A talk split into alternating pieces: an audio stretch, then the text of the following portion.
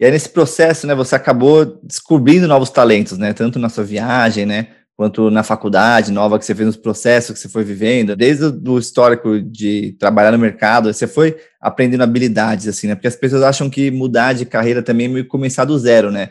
Quanto é muito mais uma reinvenção, na verdade, né? Eu vejo, sei lá, eu saí do banco, fui viajar e abri uma empresa relacionada a viagens, que um é meio que tem a ver com o outro. Para você, mais foi uma coisa começar do zero uma reinvenção, assim? E quais habilidades você usou, assim, né, do, desses 15 anos no mundo corporativo para agora todo esse processo de, principalmente em processos de autoconhecimento e transição? É, não é exatamente começar do zero, porque nós, pô, depois de 15 anos de vida corporativa, tinha uma grande experiência e, e conhecimento acumulado. Né? Então, eu acho que, como você falou, é muito mais uma reinvenção e muito mais uma canalização do teu talento, da tua energia, do teu tempo naquilo que faz mais sentido para você. Então, na verdade, tirar um pouco do foco, né, como você poder ser dono do seu foco. Aonde você quer focar o seu tempo, a sua energia e os seus talentos. Né? E quando você faz isso, é, como, você, como você disse, né, emergem novos talentos. Não só novos talentos, mas como você também resgata talentos que você já tinha que estavam ou reprimidos ou deprimidos naquele antigo estilo de vida. Então, eu lembro, por exemplo, eu sempre gostei de escrever, desde criança. E aí, 15 anos de vida corporativa, eu só escrevia relatório, relatório e tudo mais. Então, eu usava o meu talento de escrever, que depois, quando eu, eu abandonei essa vida, escrevi cinco livros já, eu, eu canalizava esse meu talento escrevendo um relatório. Meus relatórios eram os mais, mais assim, em termos de linguística, em termos de português, era de criatividade, eram os mais divertidos, mais interessantes. Só que estava lá, tá, obviamente, que é um talento canalizado num lugar que não é o ideal. Né? Se canalizar seu talento criativo, literário, para fazer relatório, né, não é o melhor caminho. Na hora que eu me libertei disso, eu pude canalizar para fazer os livros, por exemplo. Né? E assim é a própria questão da criatividade também. O mundo corporativo embora cobre e valorize muito a questão da criatividade, ele, por muito, por, ao mesmo tempo, ele reprime muito, né? porque é um, é um sistema hierárquico, são estruturas ainda pesadas, são, é, um, é um estilo, né? é um sistema operacional que, na verdade, não dá total liberdade para você expressar a sua criatividade, a não ser que você for o cara de criação de uma agência de publicidade. E mesmo assim tem muitos, né, tem muitos controles e tudo mais. Então, a minha criatividade também ficava muito limitada no mundo corporativo. Outro exemplo, a minha intuição, que eu também sempre tive muito, estava uh, num ambiente que não se valorizava tanto a intuição. Porque eu falar numa, numa reunião de empresa, eu trabalhei muito na área de novos negócios, de comunicação, falei, não, vamos apostar nesse produto, porque isso aqui é o futuro, a minha intuição está dizendo isso. Você sabe, no mundo corporativo, fala, bom, sua intuição... Tá louco, tá louco. Tá louco, né? Então, mostra o relatório aí, mostra a pesquisa, né? Mostra aí o focus group, né? Aí você vai articulando, você vai buscando referências para validar. Então é muito racional o mundo corporativo. Ele é pouco criativo e pouco intuitivo, né? O mundo corporativo. Então, quando eu me libertei dessas estruturas, desse estilo de vida, esses talentos que já existiam, eles puderam florescer e eu pude canalizá-los no, no, sentido daquilo que fazia significado para mim, que tinha sentido para mim, né? Demais, demais. Me lembrei agora também de um, de um post que você fez no Facebook há um tempo atrás, que foi assim, teve muitos compartilhamentos também, que era sobre as habilidades, né, que a gente precisa nessas transições, né? Você, você falou agora da criatividade, da intuição, né? Queria ver se você lembra outras que estavam ali também, né? Mas eu lembro que essas duas estavam, né? Tanto criatividade quanto intuição para lidar agora, né? Com desafios, né? Assim, acho que a pandemia é uma forma de transição, assim como tem as transições pessoais, profissionais e tantas outras, né? Mas você canalizou algumas dicas universais ali, eu me lembro, né? Olha, o momento de transição ele é sempre um momento, né, como você falou, é disruptivo, né? Quando ele fala transição no sentido estrutural, né? Porque tem as transições, vamos dizer, conjunturais, são aquelas que você mudou de emprego, né? Você está dentro da minha profissão, mas você mudou de emprego. Dizer, você mudou a tua conjuntura, é uma pequena mudança. E tem as transições que são aquelas é, estruturais que você muda tudo na sua vida, como foi o caso dessa mudança, né? Ou seja, não é, eu mudei de profissão, de estilo de vida, de visão de mundo, de, de interesses, de, de grupo social, quer dizer, todos os aspectos da vida são transformados. Né? Então, essas são as transições, vamos dizer, estruturais. Mas seja numa quanto noutra, uh, ou em qualquer tipo de transição, tem uma habilidade, né, que tem várias, mas uma em especial eu acho que é fundamental, que é a nossa capacidade de autogestão energética, né, que é a nossa capacidade de gerenciarmos a nós mesmos, do ponto de vista psicológico, emocional, energético e espiritual. O que, que significa isso? Veja o momento que nós estamos vivendo agora coletivamente, né? Está numa transição coletiva, uma transição global. Está tudo mudando. sistema econômico, político, social, educacional, né?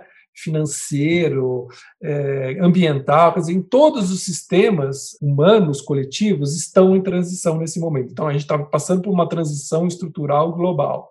Não é? Então, a gente não controla muito pouca coisa do que está acontecendo, especialmente no meio de uma pandemia. Né? A gente está aqui. A nossa agenda ela foi sequestrada por temas coletivos. Né? né? Por conta do que está acontecendo, nós estamos sendo né, obrigados a nos recolher, a ficar em casa, né, não aglomerar, etc. Então, a gente tem muita coisa que não controla, mas o que a gente controla é a nossa própria energia. Então, na impossibilidade de lidar com essas questões externas que estão comprometidas, tem algo que a gente sempre pode fazer em qualquer transição, e é o que melhor facilita o nosso processo de transição, que é a gente cuidar da nossa frequência, né? ou seja, a gente cuidar da nossa energia.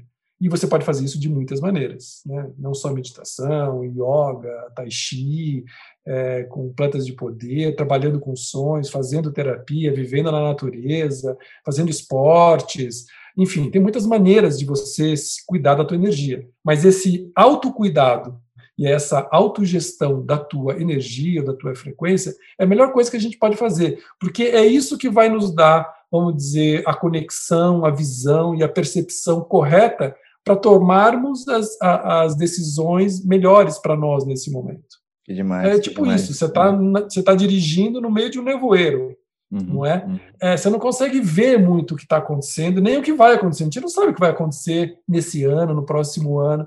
Então, uhum. o que você faz uma situação dessa? Meu, usa aquilo que você consegue ver e que né, tá, tá em você mesmo. Então, uhum. olha para os seus instrumentos internos, né, esses medidores internos, que é a intuição, a sensação, o seu feeling, o seu próprio corpo, né, o, teu, o teu próprio mundo espiritual, que pode se conectar com você através dos sonhos, por exemplo, começa a valorizar mais essas informações que, né, que é, ao invés de informações racionais que, na verdade, não conseguem te escanear o que realmente está acontecendo.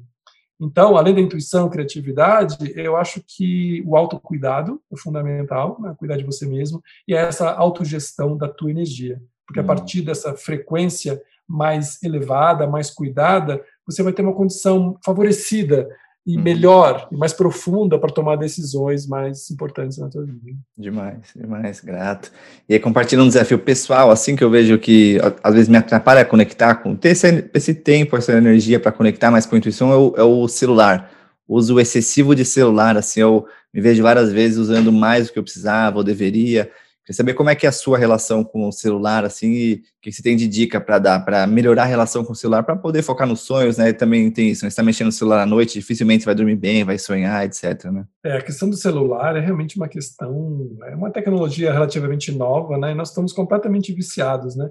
essas gotinhas de dopamina no nosso cérebro, né, de likes e curtidas e mensagens, né, que fica pingando e nosso cérebro fica viciado nisso, né? Toda hora você quer ver, quer ver o quê, né? E às vezes não tem nada e a gente fica buscando, mas queria que tivesse alguma coisa que não tem nada, não tem novidade, não tem mensagem, não tem mensagem, e a gente fica ali buscando, né? Eu acho que a gente vai passar por um processo de reaprendizagem com relação a isso. E aí algumas dicas que eu acho que funcionam é tipo isso, né? Eu, por exemplo, tem dias da semana, sei lá, eu falo assim, 8 horas da noite, uma noite por semana, eu desligo o celular e só vou ver no dia seguinte. Então, de manhã, não ver o celular antes de tal horário. Não usar o celular depois de tal horário, né? É, alguns dias eu saio de casa e de propositalmente eu vou sem celular. Ah, vou sair para almoçar e vou voltar, por exemplo. Né? Não precisa levar o celular, né? Posso viver sem ele indo e voltando, entendeu? Criando né, maneiras da gente realmente se desligar dele e fazer os detox digitais, né, de tempos em tempos, né? Ficar tipo um fim de semana inteiro sem mexer no celular, ficar às vezes uma semana inteira, né? Você tem que aprender a usar, né? Ou reaprender a usar o celular, né? Mas confesso que hoje é bem um desafio bem grande quando a gente vive num mundo que está hiperativado, né? Nossa mente está hiperativada, nosso cérebro está hiperativado e está viciado nisso. Né? Então a gente tem uma a gente tem uma dependência química também desse, dessas gotinhas de dopamina que as, os likes do, do, no Facebook, no Instagram, no WhatsApp, etc ficam nos trazendo. Né? Então uhum. é, um, é um problema de é uma questão mesmo de saúde pública, né? Uhum, uhum, sim, saúde pública deveria, que deveria ser tratada como tal, eu vejo, né? Pelo menos na, na minha visão, assim, né?